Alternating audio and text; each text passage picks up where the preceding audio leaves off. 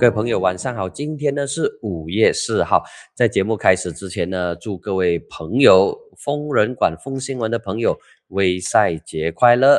啊，来讲今天的课题呢，我觉得呃，主要都环绕在两个课题啊，两个最大的课题啊，在这一个星期。那么第一个呢是马来政治。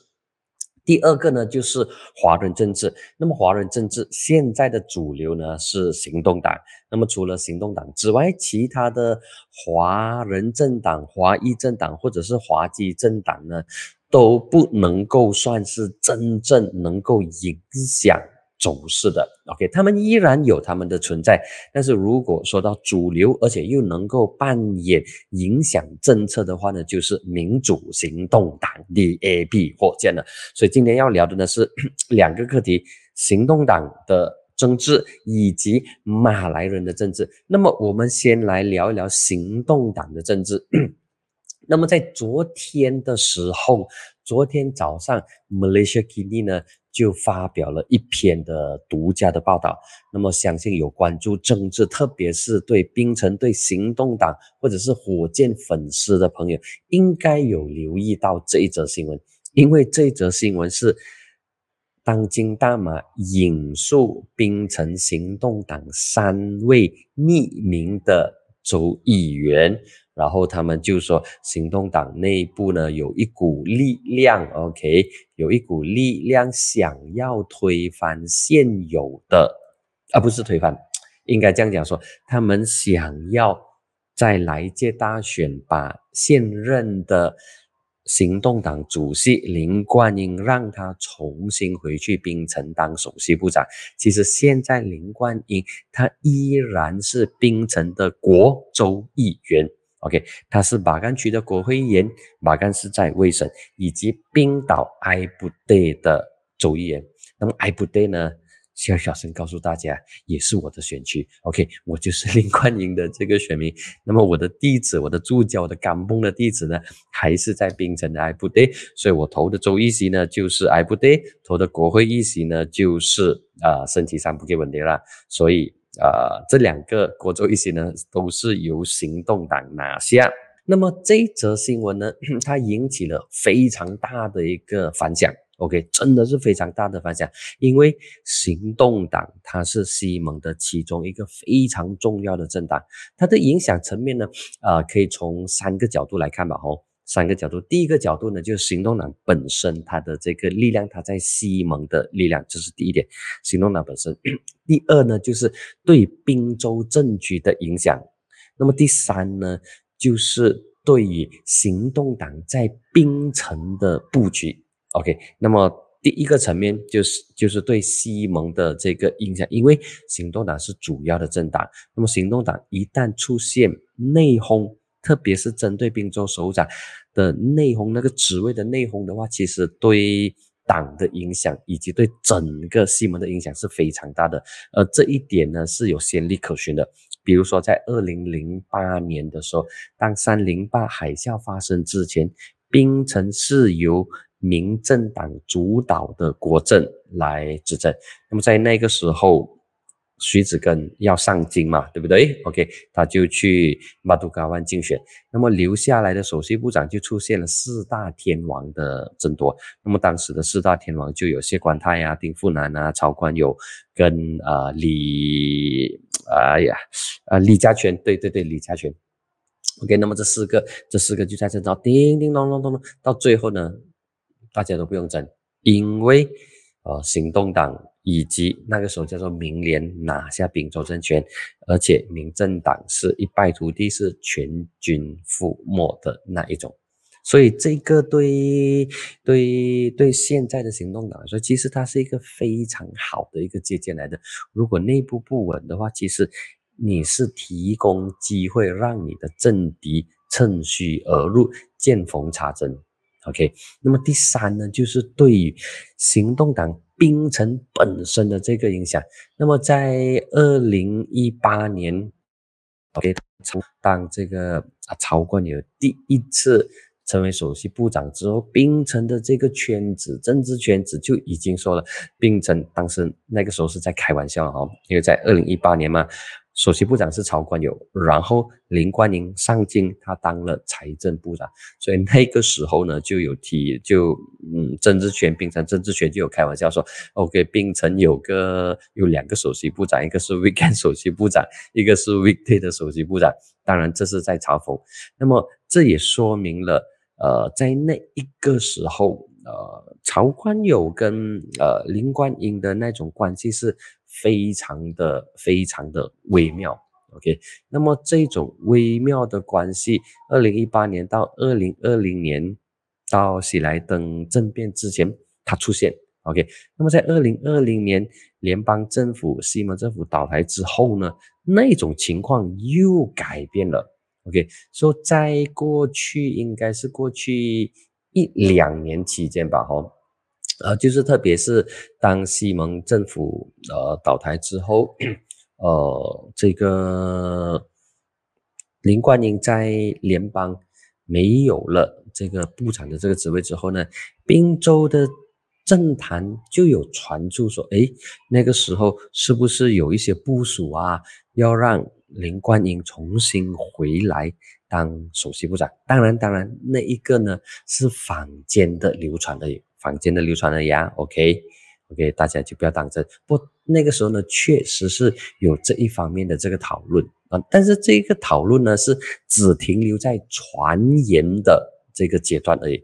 那么，当马来西亚 Kini 的这篇报道在昨天报道出来之后呢，就炸开了锅，因为呃，当今大马写的那一种报道的方式，虽然这篇文章已经撤下来了，但是呃，如果有读。那一篇报道的话呢，他就有引述了匿名的三位州议员，行动党的州议员，就说啊，有一些这样的这个部署啊，然后他们就就就举出说，如果换了林冠英来做的话，来担任首席部长的话，可能就会有更个更好的。这个情况，那么这一些人呢，就说曹冠友他们就认为曹冠友他不适合担任首席部长，因为曹冠友做决策的时候过于软弱跟过于缓慢，而林冠英他做东西是坚决果断，虽然他被看起来是傲慢是高傲的领袖，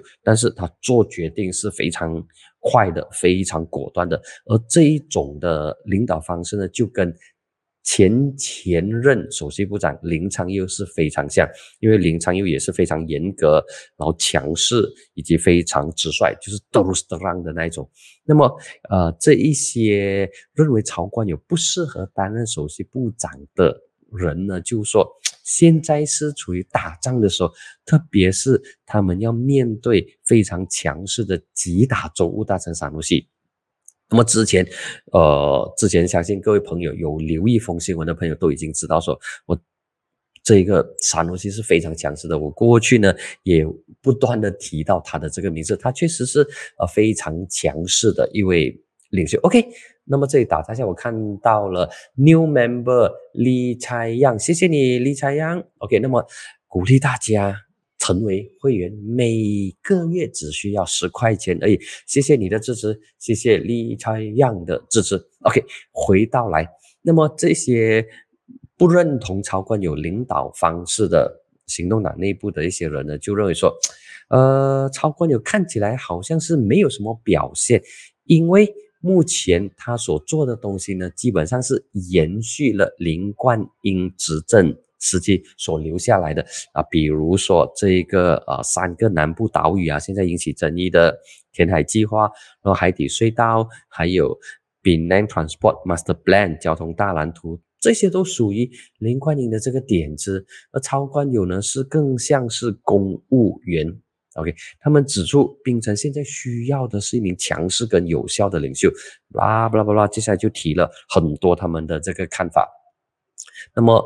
这一篇报道出来之后的当昨天的晚上呢，OK，那么冰城的行动党后座议员啊，这里要告诉大家，冰城呢一共有四十个州议席，而行动党竞选十九个，是赢到完是沙布是赢个料子高嘞，OK，行动党有十九个州议员，那么这十九个州议员当中呢，昨天晚上一共有十个。联名驳斥了这篇报道。那么为什么是十个？为什么另外九个他没有联署呢？是不是说这九个呢是啊不认同曹官有的？OK，呃，这十个是啊，这九个是有其他想法？其实不是。那么这九个当中呢，有八个是现任的行政议员或者是首席部长，那么剩下一个呢是政治秘书。是政治秘书，他们不属于 backbencher 哦。其实政治秘书也算是 backbencher 了，不过呃，他没有加入这个联署。那么为什么这一些这九个人没有加入联署呢？因为他们是属于当政府的那一个呃议员。那么九个嘛，OK，帮大家算一下啊。槟城的行动党有七位州行政议员，有七位州行政议员。那么再加上。超官有首席部长，就一共有八人是当官的。那么还有另外一人呢，是啊，超官有的政治秘书。OK，所以就九个人。所以这一篇文告一出来之后呢，就打脸了当今大马的那篇报道。OK，打脸当今大马的报道。那么当今大马呢，他的反应，坦白说，真的坦白说，所以。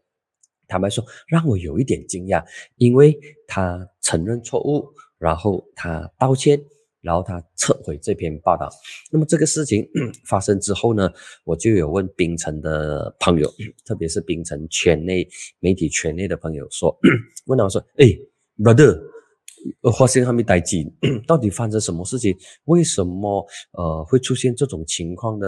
是不是说行动党内部有三名议员是不满曹冠友的？然后他真的是跟当今大马的记者讲了之后，然后记者写出来之后呢？呃，这些三位 YB 又不认账，到底是发生什么事情？因为我觉得以。以当今大马的那一种处理新闻的严谨，呃，以及呃编辑们、主管们把关的这种态度呢，这些错误呃不应该会出现的。OK，不应该会出现的。那么，如果参照过去，呃，当今大马处理这些有争议性新闻的时候呢，就算是他们面对政治人物的这种刁难啊、威胁啊。呃，威胁或者是打压，他们都会站稳立场，甚至不惜对簿公堂。就是你要起诉我的话，我就我就跟你打到底了。那么我会捍卫我的这个报道。那么就算上法庭的话，也在所不惜。同时，他们也会保护 呃消息来源。那么目前这种情况呢，就有一点的令人 呃难以理解。至少我啦，OK，至少我难以理解，因为我之前也曾经在前线，也曾经采访过政治新闻，然后撰写政治新闻，也写一些评论，所以评论有些时候是。不会让各方满意，包括报道新闻报道也不会让各方满意的，总会收到一些 complaint 电话。因为写政治新闻的时候呢，经常都会引述消息来源。为什么呢？因为发消息给我们，跟我们讲这些爆料哦，俗称爆料的这些人士呢，都不希望自己的名字出现在报道当中，以免受到秋后算账。所以这种。使用匿名方式来报道的做法，在政治圈里头是非常普遍的。OK，包括在这个呃，在财经新闻方面呢，也会有一些类似引述消息的，因为消息来源希望本身受到保护，所以不管是在政治新闻还是在财经新闻，都会有这些匿名的报道。OK，都会有匿名的报道，就算是国际的新闻社。当他们要揭露某件事情的时候，他们也会采取匿名报道的方式，就是保护消息来源。那么在这个课题上，呃，我我我真的是想不明白，到底问题出在哪里？是不是出在呃报道本身，还是记者有问题，还是主任有问题，法官有问题，还是说消息来源那一个来源有问题？所以这一个到目前为止，哦，坦白说，我还是没有答案。不过根据我像槟城的 槟城的同行、槟城的一些圈内的朋友，呃，了解，他们的看法呢是有两个，第一个呢就是行动党内部就算是出现呃力挺林冠英，或者是希望林冠英重新回来担任首席部长 这一种的这个声音。确实有存在，OK，但是这一种存在呢，它是一种属于咖啡店讲讲而已，OK，并不是真正的那一种呃那种上升到认真讨论的情况。那么确实，包括在坊间也有一些人讲说，哎，是不是要让林冠英回来呀？哦，林冠确实比较强势啊，现在是属于打战的时候，需要像呃林冠英这种呃斗志满满那种 fighting 功能斗鸡精神的这种领袖。那么这一些的这个我们在咖啡店谈的这个东西，它能够上升到成为新闻写作的一个题材吗？这是一个问号，这是第一点。那么第二点呢，就是。他们认为，嗯，那篇报道写的内容针对性是相当强。所谓的针对性呢，就是报道的时候，比如说有写到，嗯，里面有引述到啊三名的议员，那么这一个报道的范围就相当窄。那么相当窄的时候呢，就可以用剔除法。就是剔除的方式，把那一些不太可能的人删删掉，剩下来的就是最有可能的。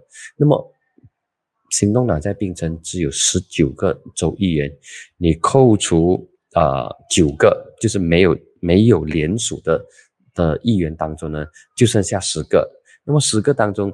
哪一些人的过去的言论、过去的这种啊言行举止是比较倾向于哪一派？其实很容易就可以得出来的，只要用剔除法的方式把不可能的剔剔掉，剩下的就算是不可能，也是范围收窄了。所以这一种这种的处理方式就很快的就能够把那范围给收窄。那么如果那篇报道，它是以另外一种方式来呈现，就嗯，在引述消息的时候，就写的比较模糊一点的话，或者是呃那个范围不要这么窄的话，不要特别去去去提到呃州议员啊，那么就以其他的其他的名词来代替，比如说党内消息，或者是接近党内消息的人透露，那么。这一个的冲击面可能就没有这么大，当然这是我事后孔明的一个说法，也是我听了冰城一些圈内人士跟我分析之后，我自己所得出来的其中一个呃看法。那么还有另外一种情况呢，就是呃确实撰写新闻的呃记者他有这方面的消息，只不过这一个事情闹大之后。可能消息来源否认说，嗯，我没有跟你讲过啊，有没有这回事没？那么确实是经常会遇到这些不认账的消息，因为消息来源它本身是在那个圈子，OK，它也是某种程度上，它可能也算是权力核心的。那么一旦东西被闹大之后呢，啊，圈内的人。就会大概就算出来说，嗯，你过去的言行举止是这样这样，那么你很大的可能是你放料给媒体的。那么现在老大要我们签署，说没有这回事，那么你也会乖乖签署，对不对？这个是我们把自己放在对方的角度来看，所以这一个东西，呃，简单来说，某种程度上，我觉得，呃，它反映了一个事实。OK，那个事实呢是。确实是有这一些的，他他他他不会是那种空穴来风，他肯定是有一些的这个呃，可能是八卦，或者是有一些讨论，OK，但是这个讨论是可能是很基础很基础，它是完全不成型啊，还不成气候的，只不过被放大了。也被放大了之后，就成为大家关注的焦点。那么这一个 这个新闻，其实在在某一种情况，可以跟之前应该是上个星期吧，OK，挨着上个星期还是前个星期吧，The Wipes 也是另外一个网媒，OK，The Wipes 它就有报道说，哦，呃，国盟正在积极策划推翻。安华的领导，然后他有十个国政的议员会支持他们，他同样的那种报道方式也是引述消息。当然，The West 的报道跟 Malaysia Guinea 的报道是有差别的。那么 The West 的公信力也没有办法跟当今大马的公信力做比较，因为当今大马它是从一九九九年成立至今，OK 啊，九九零九一九。OK，都都相当久了哦，零九一九二十多年了。OK，那么二十多年，它过去它的这个口碑，它的公信力一直都在那边。这也是为什么我我我到目前为止还是想不通，到底是哪一个环节出问题？OK，说这个是我对这个课题的这个看法。然后随着当今大马道歉以及撤回之后，现在这个事情。总算告一段落。那么，曹冠也今天接受媒体访问的时候呢，也说啊，他可以松一口气。那么，坦白讲，如果要让林冠英重新回来的话呢，那么这个难度是非常高，难度是非常高，也不容易，也相当困难。那么，为什么我会这么说呢？因为他有。三个主要的挑战，或者是三个主要的障碍。第一呢，就是滨州宪法已经修改了。这个修改州宪法是在二零一八年的时候所进行的。当时联邦政府是西蒙执政哦，但是联邦政府也说也要修改联邦宪法，限制首相的任期两年。OK，还记得吗？那么在那个时候的讨论，槟城。滨州是第一个限制州首席部长不得担任超过两届，那么其他州属都还没有开启这个 限制首长或者州务大臣任期不得超过两届的，并且是第一个，所以已经有这一个白纸黑字法律条文限定说不能够担任超过两届。那么这个法律这个条文呢是有追诉权的，嗯啊，这个涉及到一些法律条文的啊非常非常枯燥的解释。那么到底它的解释是怎样？当今大马有一篇报道，他专门访问了法律的专家，所以这是第一条。他面对法律的这个阻止，当然呃一些人认为说。如果他真的是要重新回来当首席部长，不是修改州宪法咯？反正现在都这个西蒙都有三分之二。不过我觉得，如果为了要让林冠英回来担任首席部长而特别打开那一个门修改州宪法的话呢，那么其实。对西蒙来说是非常丢脸，对林冠英来说也非常难看。你做这个首席部长也做到没有光，脸上无光，就是开了一个门让你进来，你不是光明正大的走进来。所以这个对林冠英来说，或者是对整个行动党、对整个西蒙来说是非常不好的，那个印象非常糟糕，落人口实。而且这个。首席部长只能够担任两届，在当时投票的时候呢，林冠英他也支持的。那么现在你当初你是支持这个修改州宪法，那么现在你要重新回来的话，试问民众对你的这个观感会怎样？那么从这一点呢，啊，我的线人又告诉我说，呃，因为。现在林冠其实他还算是相当年轻，今年才六十三岁而已，所以对于一名政治人物来说，六十三岁是属于黄金时期。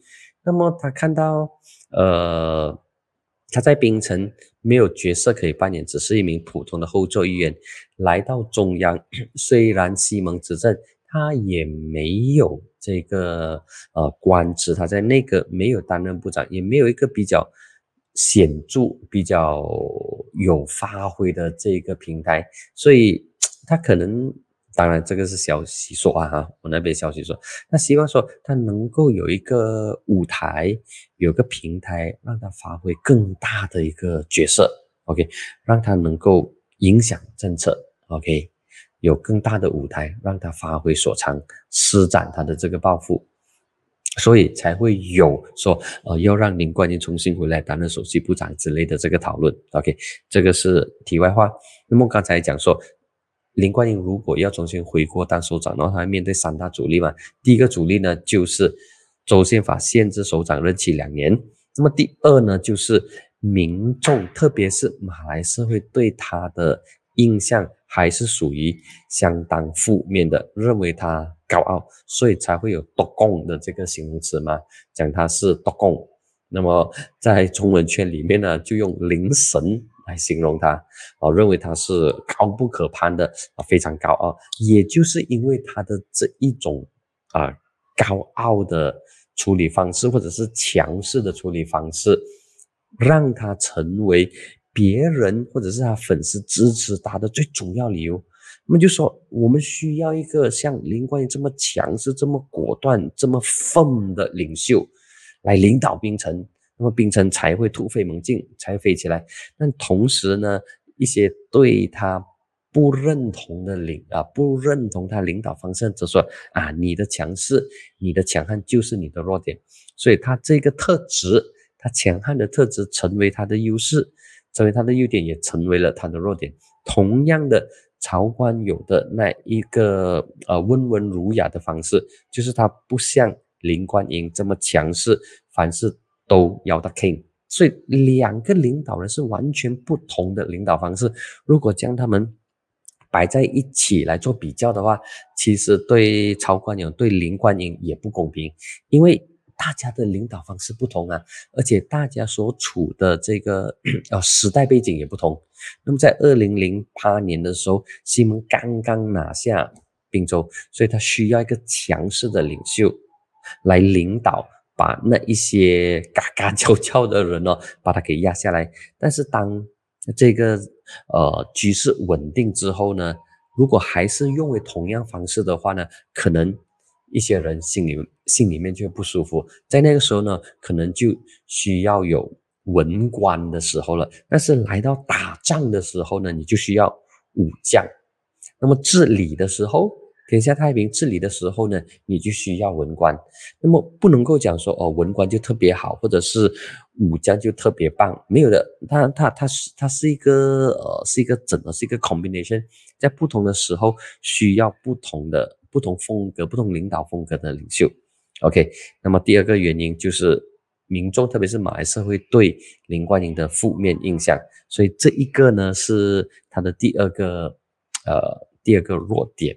或者是他第二个绊脚石吧，OK。那么第三个呢，就是目前林冠英依然没有摆脱海底隧道的舞弊案。那么一名面控的首席部长。他的情况呢，就出现现在 Zahi Hamidi，Zahi Hamidi 的这个案件还在审讯当中。同样的，林冠英的这个海底隧道案件也在审讯当中。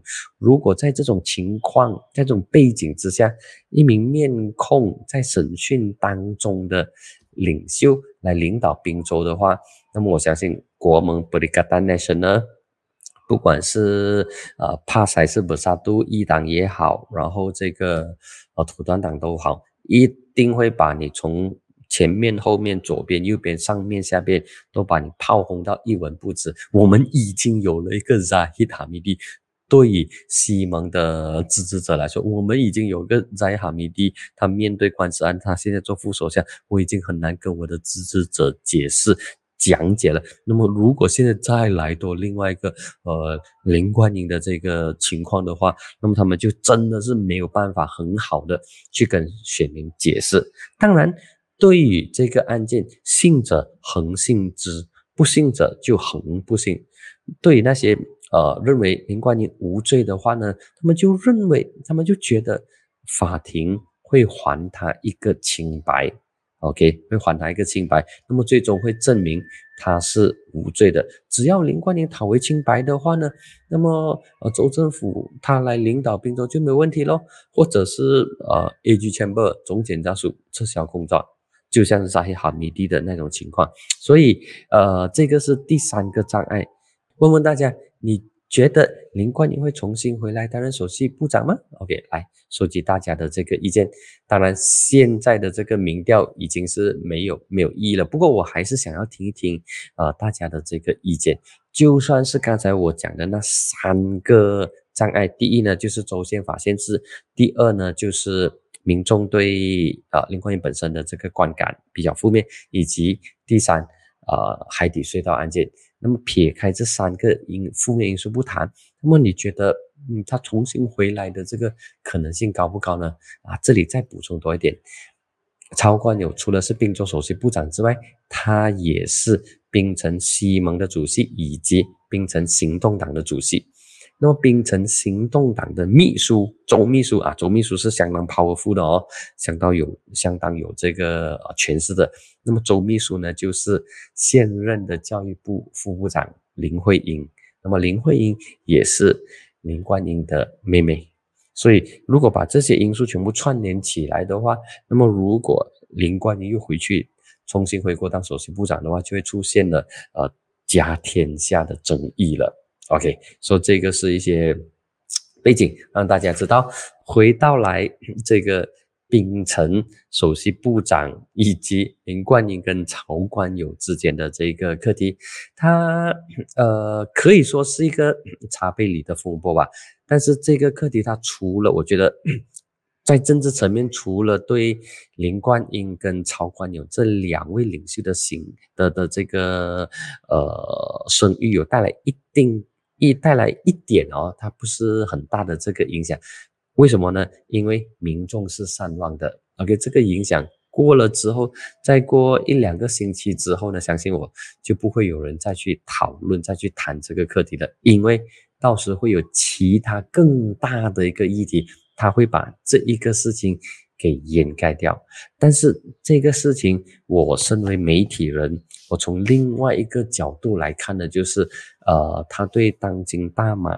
过去二十多年来所所建立起的那个公信力的口碑，它是有一定的影响。OK，会有一定的影响。那么，呃，读者或者是网民会质疑说，为什么会出现这一个呃未经查证或者是报道失误的新闻？所以这一点呢，对当今大马来说，它是一个是一个冲击。我我不知道啊，里头到底发生什么事情。不过我觉得从读者的这个角度来看的话，会会质疑当今的这篇报道。OK，好，那么 OK，我看到优良就有问说，你觉得来临滨州选举，如果西蒙让林冠英重新呃担任首席部长的话，国盟会不会很容易拿下执政权呢？会不会推翻？二零零八年三，呃，会不会推翻二零零八年三零八前的这个浪潮？呃，首先，我觉得西蒙应该不会把林冠英推举为 poster boy 海报男，或者是首席部长。在选前，这种情况是不会发生。OK，选后到底谁来担任首席部长就不得而知。不过，如果根据目前的情况来看的话呢，选前肯定是由曹冠友来领军，除非发生重大事故，是另当别论。OK，那么我们就假定说不会发生重大事故，曹冠友依然是领军人物，然后他会是 poster boy。那么另外一个 post boy 呢，可能就是安华咯，因为安华是首相嘛。虽然州选跟联邦是没有关系，不过我觉得，呃，在在某些情况，啊，安华有他的角色可以扮演，所以他还是 post boy number Two Number one 是曹冠友。那么至于选举选完之后，会不会呃有这种机会，有这种可能，林冠重新回来担任首席部长？可能性非常低，可能性非常低，不高。当然不排除，不能够一百八先排除嘛，吼，因为政治是一切可能的艺术。当然，政治也是 never say never，OK，永远不要说不。特别是目前的情况，各种可能性都存在。当然，你听了好像是切，你讲了到讲了等于没有讲，我都知道啦。政治是一切可能的艺术，不过确实是如此。哦，确实是如此，但是回到现实的本面，林冠要重新回来担任首席部长的难度非常非常高。那么现在更有可能的是让他在其他地方发挥所长。OK，那么这些其他地方会不会是联邦的部长职呢？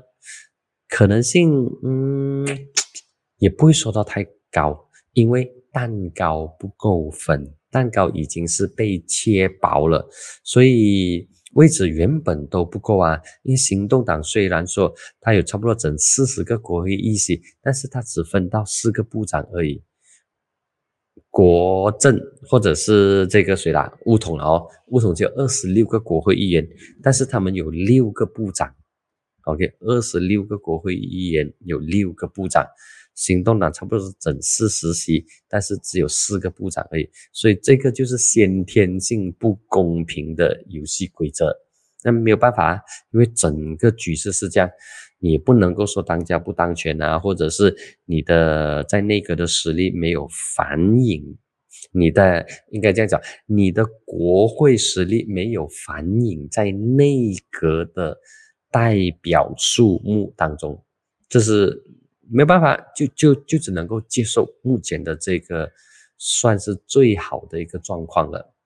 OK，因为整个局势，因为整个局势不通吗？OK，好，那么这个呢是我看一下，根本现在政治没用了。OK，OK，好，我看到李旺的这个留言。OK。Nelson Nelson 凤讲说：“我个人认为这只是炒冷饭的传闻多点，我觉得它不仅不不是炒冷饭这么简单。当然，这个新闻啊，它不是一个全新的新闻，就像之前提到的，它在槟城已经有有有一阵子有人在讨论着了，只不过它没有上升到媒体报道的阶段。那么现在。”当你大马报道之后呢，其他媒体就陆陆续续跟进报道，那么就把它变成了一个全国的议题。那么现在，呃，当今大马道歉已经撤回之后，这个新闻就告一段落了。OK，这个呢就是啊，行动党 超冠有林冠英的新闻。那么这个新闻我们就放在一边，我们就不谈了。我们谈另外一个真正存在的新闻。而这个新闻呢，就是 老马跟马哈迪弟弟，OK，这个是小编用的，一个是马哈迪，一个是哈迪。啊，弟弟现在又来联手了，他们联手签署一个叫做《马来人宣言》，OK，《马来人宣言》。那么这个东西是发生在昨天早上，OK，那么昨天早上新闻报道哦，就是 一党的主席哈迪阿旺。跟一党的领袖就跟马哈迪会面，然后就签署了由马哈迪所发起的马来人宣言。OK，那么其实，在更早之前，老马想要办一个马来人宣言大会，但是没有获得政府的批，不能讲没有获得政府的批准啊。你要搞这些大会的话，你是可以搞的，只不过场地不租给你。OK，你之前定了这个场地 A，那么场地 A 答应你，那么后来场地 A 说不把这个场地租给你，其实政府是没有没有介入的，但是老马呢就把它描绘成是安华介入，然后安华是独裁者，安华不让我举办这个马来人宣言大会之类的这个东西。但是在昨天呢，就出现了马来人宣言。这份马来人宣言做的东西是什么？听起来其实也有点，呃，有点搞笑，有点滑稽，某种程度上有点悲哀。因为他讲说，他要团结所有的马来人来拯救马来民族。听起来是不是有点怪怪？由马哈迪来发起要拯救马来人，说马来人已经被边缘化了。哎，Come on！一九五七年到现在二零二三年，我们独立了多少年？六十六年。过去六十六年当中，你担任首相是占了三分之一，就是二十二年，再加二十二个月，一共是呃。二十三年多，接近二十四年哦，超过三分之一的这个时间。如果这个国家，如果你的民族在你领导国家的漫长的岁月当中依然是落后的话，那么可能你的领导方式就出现了问题，证明说哪一个环节出错。但是对老马来说，他是不理这些的，因为现在他最主要的目的就是把安华拉下来。他已经成功把把拉拉下来，把那吉拉下来之后，最终他也把自己给拉下来，他自己把自己搞垮。那么现在呢，他要搞的呢就是安华，他几乎要把之前的这些首相全部都把他给拉下来。东姑阿多拉曼的倒台，某种程度上他也有啊扮演，除了一个他没有搞的前首相，就是敦拉扎。OK，敦拉扎对他来说是恩师。那么回到这个所谓的马来人宣言，OK，哈迪阿旺就说这个马来人宣言呢是符合伊斯兰的原则。那么他跟老马会面的时候呢，还包括了真噶努的州务大臣阿马 sam 苏利，那么伊党的总秘书达基尤丁也在场。所以这个是一党以全党上下的力量来支持目前已经缺乏支持率的老马，他支持老马所发起的马来人宣言。他们认为说，呃，这个马来人宣言是符合伊斯兰斗争的原则。那么接着他就有引述这个《可兰经》里头的一些经典，引述一些。呃，里头的一些说法说，嗯，为这个马来人宣言来背书，说什么啊，以民族为支支柱的斗争才会有力量啊之类。他也特别强调说，虽然他们签署马来人宣言，但是不要误会哦，他们不是种族狂热分子哦。OK，他们不是种族狂热分子，然后也不要把这个马来人宣言看作是一个种族主义，没有没有这回事，因为。马来西亚独立了几十年，从来都没有边缘化其他族群。那么哈迪阿旺他也说，马来人始终是这个国家的土著，而且占了大部分。那么接下来的其他一些呃观点呢，就是老生常谈、老调重弹，说啊，马来人宣言是因为马来人失去了政治经济的这个地位。然后马来人不团结，然后马来人的这个政治分歧，所以现在要团结一致，才能够复兴，才能够拯救马来人。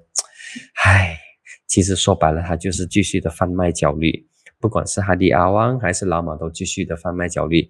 那么之前他们其实其实要更早贩卖这个焦虑，那么原本是在三月十九号要举办马来人宣言。大会，但是因为刚才提到了场地的问题咯，场地啊的这个拥有者不把场地租给他，导致这个马来宣言大会取消。那么老马就讲说，嗯，你安华，你一定是你政府从中作梗的。但是老马这个讲解，他没有佐证他的指控，说这个是。最新的新呃，昨天的新闻，OK，昨天的新闻。那么这个课题呢，在马来社会还在发酵当中。那么我我也会密切的关注，到底现在呃马来社会会怎么看待老马跟哈迪弟弟再次联手，到底能够发挥多大的作用呢？对老马来说。他现在他需要政治平台，他需要舞台来延续他的政治生涯，因为他离开了布萨杜之后，在博庄没有办法发挥，那么他加入伊布拉辛阿里主为主席的这个布查，还有呢就是这个 GTA Gerakan Tanah Air 也没有很好的作为，所以现在他就看上了一党，因为。一党现在是国会最大党，同时也是国盟最大党。那么一党是有这一个条件，只要一党扶马哈迪一把的话呢，马哈迪就能够咸鱼翻身啊！所以这也是为什么马哈迪跟哈迪阿旺。两个人会一拍即合，因为哈迪他也想利用马哈迪的影响力，利用马哈迪的马来人的形象来吹鼓即将举行的选周选，然后把这个气氛给炒热。当然，哈迪阿旺他也很聪明啦，他也刚刚开始一开始的时候他就说，嗯，虽然伊党跟马哈蒂或者是哈迪阿王本身呢，对马哈蒂的这个呃政策有一些的不同的这个意见，而且马哈蒂对伊党也有很多的这个误解或者是很多的批评，但是这些批评这些呃抨击呢？都笼统的把它诠释为是误解哈啊，虽然你老马多次误解啊 pass，不过 pass 无所谓啦。我们为了穆斯林的团结，我们可以在一起。OK，那么呃，哈迪阿王在他自己的 Facebook，他也是这样想吗？呃，双方的这个会面讨论的呢，就是马来穆斯林的团结课题，目的就是要团结啊，没有说出来的的的的理由呢，就是继续的贩卖焦虑。因为这一招很有效哦。那么在过去过去几个月当中，我们看到很多政治、宗教的课题都被挑起。那么被挑起的原因呢，背后都有政治的计算。OK。那么呃，这个双方的会面，哈迪跟马哈蒂的这个会面呢，就让马来政治，特别是。反纳吉的这个是哎，反纳吉不，sorry，呃，反安华，我有些说太多名字了，一下子嘣会讲错，让那些反安华、反团结政府的力量结合在一起了。OK，那么过去国盟跟 GTA 跟这个主盟祖国行动联盟老马的那一个呢是没有办法合作的，因为双方都在竞争同一块蛋糕。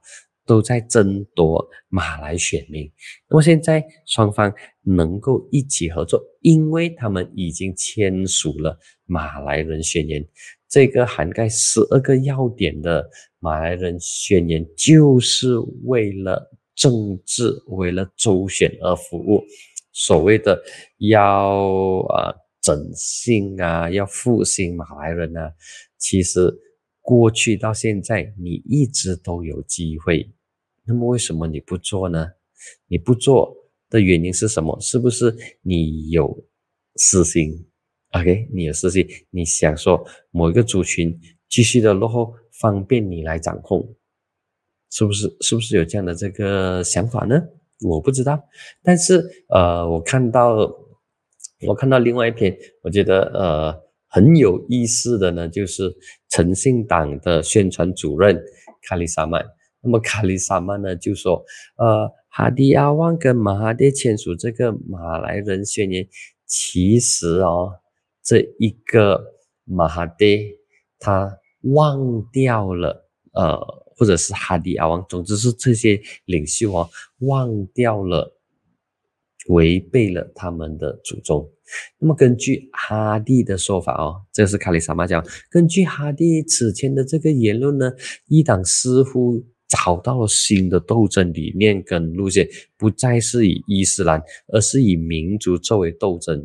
那么这就意味着一党的路线不再像之前这样，不再是建立在宗教的基础之上，而且过去。过去呢是以宗教，只要是伊斯兰的话，就不分你是华裔穆斯林、印裔穆斯林、马来穆斯林，或者是其他的这个穆斯林，而是完整的伊斯兰理念跟斗争路线。那么现在哈利跟老马签署了马来人宣言，就变成了他是一党。现在为伊斯兰斗争的话呢，就变成现在为马来伊斯兰斗争。那么，其他印裔的伊斯兰、印裔的穆斯林或者是华裔的穆斯林，是不是被边缘化呢？那么，一党成立的宗旨其实就是要摆脱这个之前要摆脱巫统，要成立以宗教为主。当时他们认为巫统不够宗教。OK，巫统忽略了宗教，那么才有一党的这个成立。那么现在感觉一党又回到了跟巫统很相像，以马来民族主义为出发点。所以这个是卡里萨曼的批评。那么除了卡利萨曼之外，另外一个我觉得也讲到非常有道理，是呃值得值得我们值得我们审视的呢，是哈桑卡利，OK，哈桑卡利。那么哈桑卡利他的他的看法呢，也相当呃，相当相当不错哦。他就说，如果马来人真的是落后的话，真的是比不上其他族群的话，那么马哈迪你应该负最大的责任，因为你执政期间你开启了私营化，OK，开启了这种 privatization，那么导致马来人的或者是呃巫裔的经济上的这个代表性，或者是那个政策不利于穆斯林，所以他。马来人宣言，它其实它不仅仅是针对马来人而已，它也让非穆斯林、非马来人重新的认识、重新的看清楚、看清跟看穿马哈迪跟哈迪两位弟弟，他们的目的是什么？就是为了要为周选服务。OK，呃，破阿金还讲说，一旦准备。周选让出多少个席位给老马？那么一党哦，哦不是一党哦，老马本身他有多少个候选人？OK，他有多少个候选人？本身的这个不差都没有办法组军，就算组军的话呢，组成一个军队的话呢，我也觉得他会是一个杂牌军。OK，他会是一个大杂牌军，没有太大的作为。没有太大的作为，也不会带来太大的影响。真的，一党就不同啊，一党的力量呢就不能够小觑。呃，force to be reckoned with，嗯，它已经成为一个强大的一个政党了。OK，说接下来马来人宣言它会继续的发酵，这个是重点。OK，那么还有另外一个课题呢，就是啊。纳吉的特色。哇，纳吉的特色从三月尾，OK，从三月尾就开始成为焦点，因为在纳吉最后的申请司法审核失败之后呢，如果他要离开监狱的话，他就只能够申请特色，OK，申请特色就让团结政府内各个不同的政党开始在开始在吵架。OK，那么在吵架的过程也很有意思，也可以看到到底谁的拳头比较大，到底谁的力量比较大。那么如果你先道歉的话，就是说你在气势上你输了给人。那么在这个课题上，西门的立场相当的这个一致。OK，他们的他们的看法相当一致，都认为不应该让纳吉获得特色，只不过讲的人不同，以及。讲的那一个政党的实力不同，那么比较弱的就要道歉。就比如说诚信党，呃，卡利萨曼就讲说不应该让纳吉获得特色，所以卡利萨曼的这一番话呢，因为他是阿玛纳诚信党的宣传主任，马上的就引起乌统的这个不满，那么一些领袖就轮流开炮，那么最终卡利萨曼要道歉，呃，还有还有谁？呃，阿玛纳的老二，OK，阿玛纳的署理主席萨拉胡丁阿尤，嗯，他也道歉。在这个课题上，另外发表更加重口气、更重的这个谈话的领袖呢，没有道歉，他也不理你。那么他那个党呢，也不睬，就是行动党。那么行动党的元老林继祥用更重的语气。他讲说，如果那吉获得特色的话，那么将会令到团结政府自我毁灭。哇，用的这个词是非常强啊，以及非常重的。OK，当然，乌统内部的领袖有攻击他，有批评林吉祥说，哎，其实啊，你们行动党啊，这呃，你们行动党也没有好到哪里去啊。这个东西啦，OK，他他们的这个吵架的这个重点不重，不是关键，关键呢是在这个课题上，乌统的主要领袖并没有站出来反驳，OK，也没有站出来把这个战线拉长，也没要行动党道歉，证明行动党在这个课题上还是有腰骨的，还是可以站稳立场的，因为行动党它有实力。给他有四十个国会议席，所以如果乌统公开撕裂他们跟行动党的关系的话，乌统本身他也会吃亏啊。但是对于诚信党来说，乌统可以完全把诚信党给碾压，因为诚信党的力量不强，而且诚信党的竞选的这个选区跟乌统有很大的这个重叠。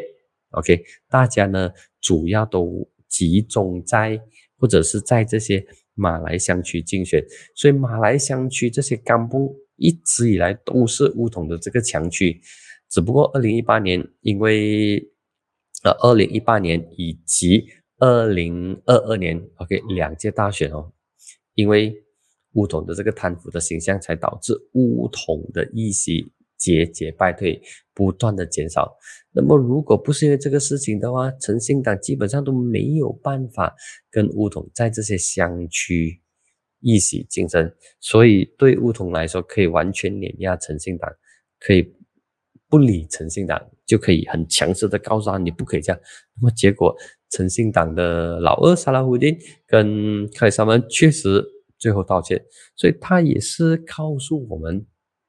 你政党你力量强的话，你就可以站得更加稳，OK，站得更加稳。否则的话呢，你就是要仰人鼻息了。给我看一下，李旺讲说，全都是他呃知道的吗？老都都是他们制造的吗？老马二十二年的时候都开放了啊，呃，并没说种族宗教马来马来人工作的这个也可以吃东西，不应该。哦，挂啥的？OK，这个是李旺的留言，一档准。OK，这个刚才已经有提到了。呃，某些政客喊了，这是 Nelson 凤讲说，某些政客喊了六十年的马来人宣言为种族与宗教斗争，他只看到他身边的这个呃至今以及支持者的既得利益啊。Nelson 凤刚才有讲到的这个呃自身的利益，我就很希望安华跟马哈迪的那一个针对马哈迪执政期间。啊，他的家族致富的这个案件能够带上法庭，OK，然后在法庭审讯。如果在法庭审讯的话呢，我们民众就能够知道更多的内幕。这个东西还没有真正进入司法的审讯阶段，还没有真正入禀去提控啊，入禀去告状。所以这个东西如果入禀的话呢，将会是非常好看啊，希望。他能够入禀，让民众知道到底安华的手头上有的证据是什么，以及马哈迪他如何去反击，如何捍卫他自己啊？这个呢就会是非常精彩了。OK，好，那么再看看一下哦，另外一个也是马来政治的课题，这个我想应该是今晚的最后一个课题了，就是。前乌统的领袖现在变成了 Avenger，把复仇者联盟全部集合在一起，他们集合在 Berikatan Nasional 的旗下，他们要反击了，他们要反攻了。哇，乌统的前部长都蛮多些哦，至少有三个前部长哦。第一是前企业发展部长诺欧玛，第二呢是前啊安诺姆萨前通讯部长，那么还有。还有还有另外一名是呃凯利，OK 前卫生部长凯利。那么这三个人呢，之前都是被 Zahid 呃扫出去的，在大选的时候，要么是没有的上阵，要么就上这个骨头区，就是很难胜的。就比如说凯利呢，就在松埃布罗打松埃布罗，过去三届都是国啊，都不是国政，过去三届呢都是公正党的议席。当然，凯利输掉，呃，输掉了之后，他就有有批评在哈密蒂，那么结果呢就被开除。那么其他两个被开除的就是安诺穆萨跟诺欧嘛。那么现在 Avenger Assembly 全部结合在一起之后呢，啊，国盟提供了他们平台。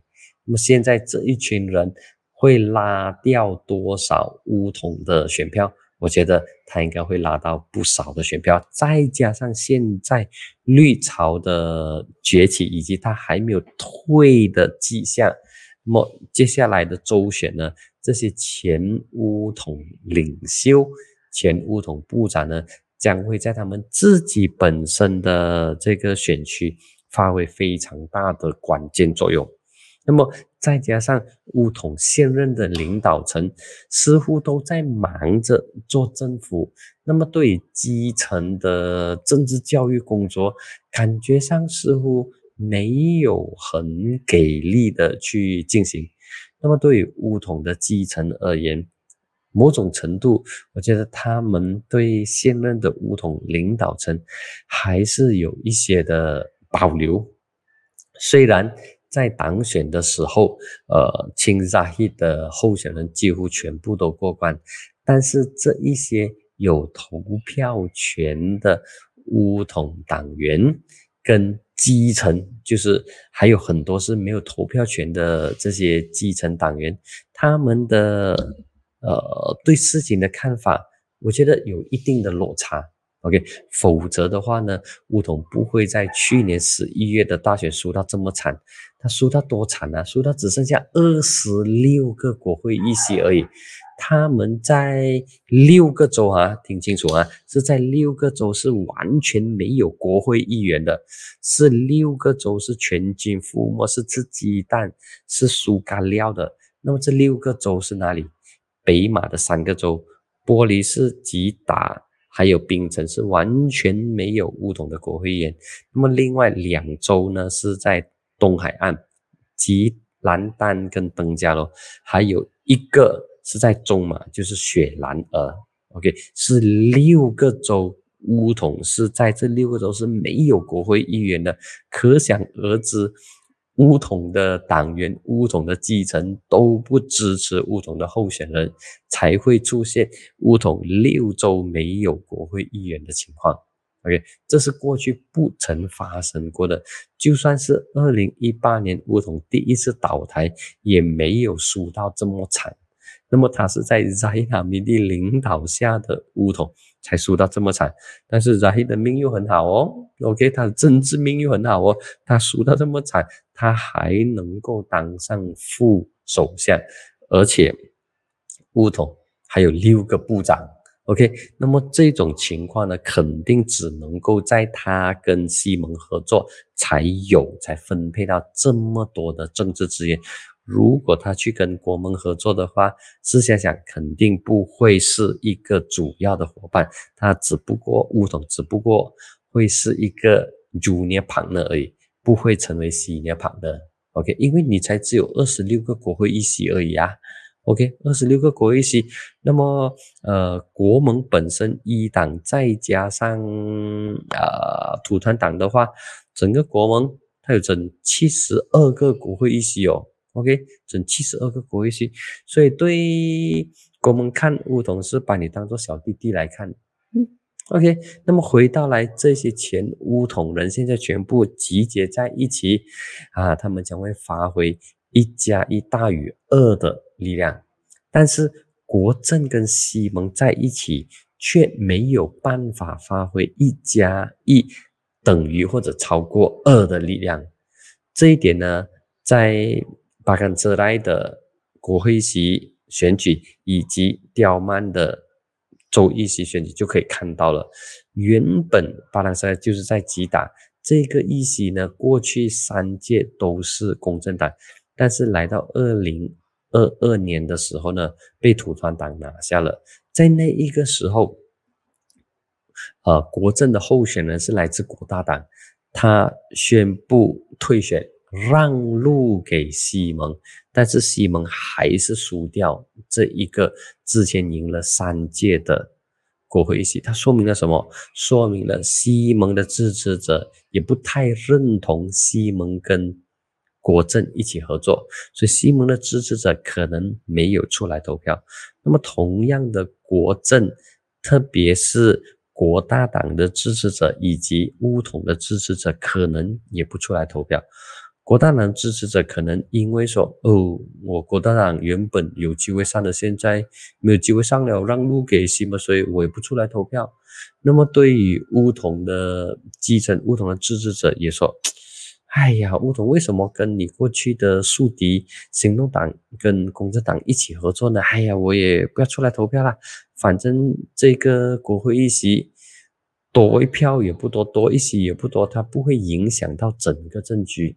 所以在这种情况之下，西蒙的支持者跟国政的支持者都不踊跃投票的话，那么国盟就不断的鼓励他的支持者出来投票，所以他就拿下了这个国会议席，就就这么简单。那么至于刁曼的情况呢，是当然国政乌统成功守住这个呃周一席，但是他的多数票也不多，而且在竞选期间也打得相当吃力，所以一加一不等于二。但是在这个老马的 GTA 再加上 Pass 的话，再加上 b r i g a d a National 的话，那么就能够发挥一加一大于二。但是在团结政府的国政跟西蒙呢，一加一不等于二，一加一可能少过一。这种情况对，嗯，对西蒙来说是相当挑战的，尤其是。前乌统的领袖加入了国盟之后，不管他是加入土团党、加入一党，还是以独立人士，啊不是独立人士，还是以这个呃国盟的直属党员 （direct member），对西蒙来说，对国政来说，都是一个大的这个挑战，因为绿潮依然在，所以这个呢是呃。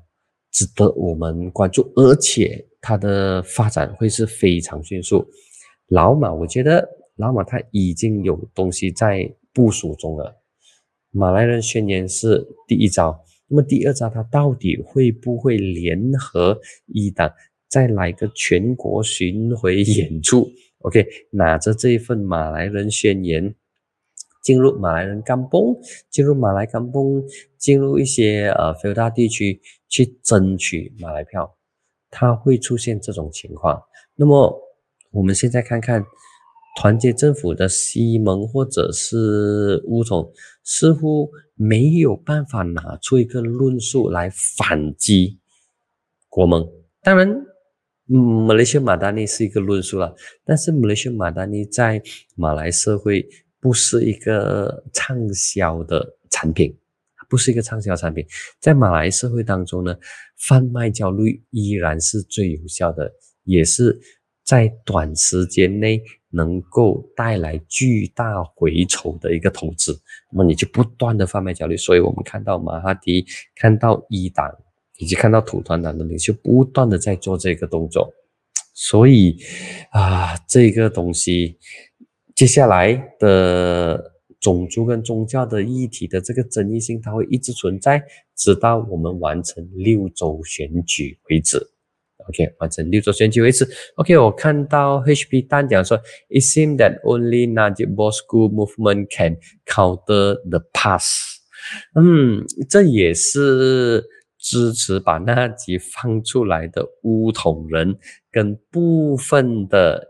呃，外围组织认同的观点，那么也不要把纳吉莫斯库的力量放到放到这么大来看，他是有一定的这个影响力，但是他去年八月坐牢之后，那个影响力已经开始下滑了。虽然他的 Facebook 还是不断的每一天都有贴文，但是啊，他所引起的这个回响已经。减少了很多。那么，如果真的是要对垒 pass，要抗衡国盟的话呢，不能够靠纳吉，真的不能够靠纳吉。靠纳吉的话呢，会很快，真的可能会很快去荷兰看风车。还是要靠团结政府自己本身的施政以及本身的这个论述能力，这点才是最重要以及制胜的秘籍。那个胜选的方程式并不是纳吉，嗯，它不是纳吉，纳吉的时代已经过去了。如果纳吉能够出来加分的话呢，那个加分呢是当做红利，是 bonus，有最好，没有的话也无所谓。团结政府本身自己要自强，所以这个是我的看法。OK。好，那么我看今天的风新闻呢，我们就先聊到这里。那么在结束之前呢，还是要谢谢各位朋友们，你们的留言、你们的参与。那么还没有成为我们 YouTube 会员的朋友呢，希望你能够。成为会员，每个月只需十块钱就支持原创好内容，让我有更多的这个动力跟大家来聊新闻，尤其是啊我的一些线人啊，因为不说不说，我在媒体都有二十多年了，那么在不同的地方都有一些不同想法、不同观点的人，那么每一次当发生大事情的时候，我都会打电话跟这些。朋友啊，跟这些线人聊一聊，问问他们，哎，到底是怎么一回事啊？比如说，冰城行动党发生的这个事情，我就打电话给槟城的朋友说，哎，到底是什么事情？呃，我们外人该如何去理解？滨州发生的这个事情，那么他就分析啊，就分析分析给我知道说，哦，因为这样，比如说因为啊，林冠英六十多岁，他还年轻，他希望有一番作为，那么再看看滨州的一些情况，所以这些是那他告诉我的一些观点，那么再加上呃我自己的这个判断，然后得出来的结论，就跟大家一起来分享。好。那么今天的风新闻就到这里为止，谢谢大家的参与，我们下个星期再见。那么下个星期呢，我觉得会有更多精彩的马来政治新闻。那么接下来我们真的要关注马来政治新闻的，不管你喜不喜欢绿潮，你都要关注马来政治，因为它才是真正的主流。好，今天我们就先聊到这里，大家晚安，拜拜，再见。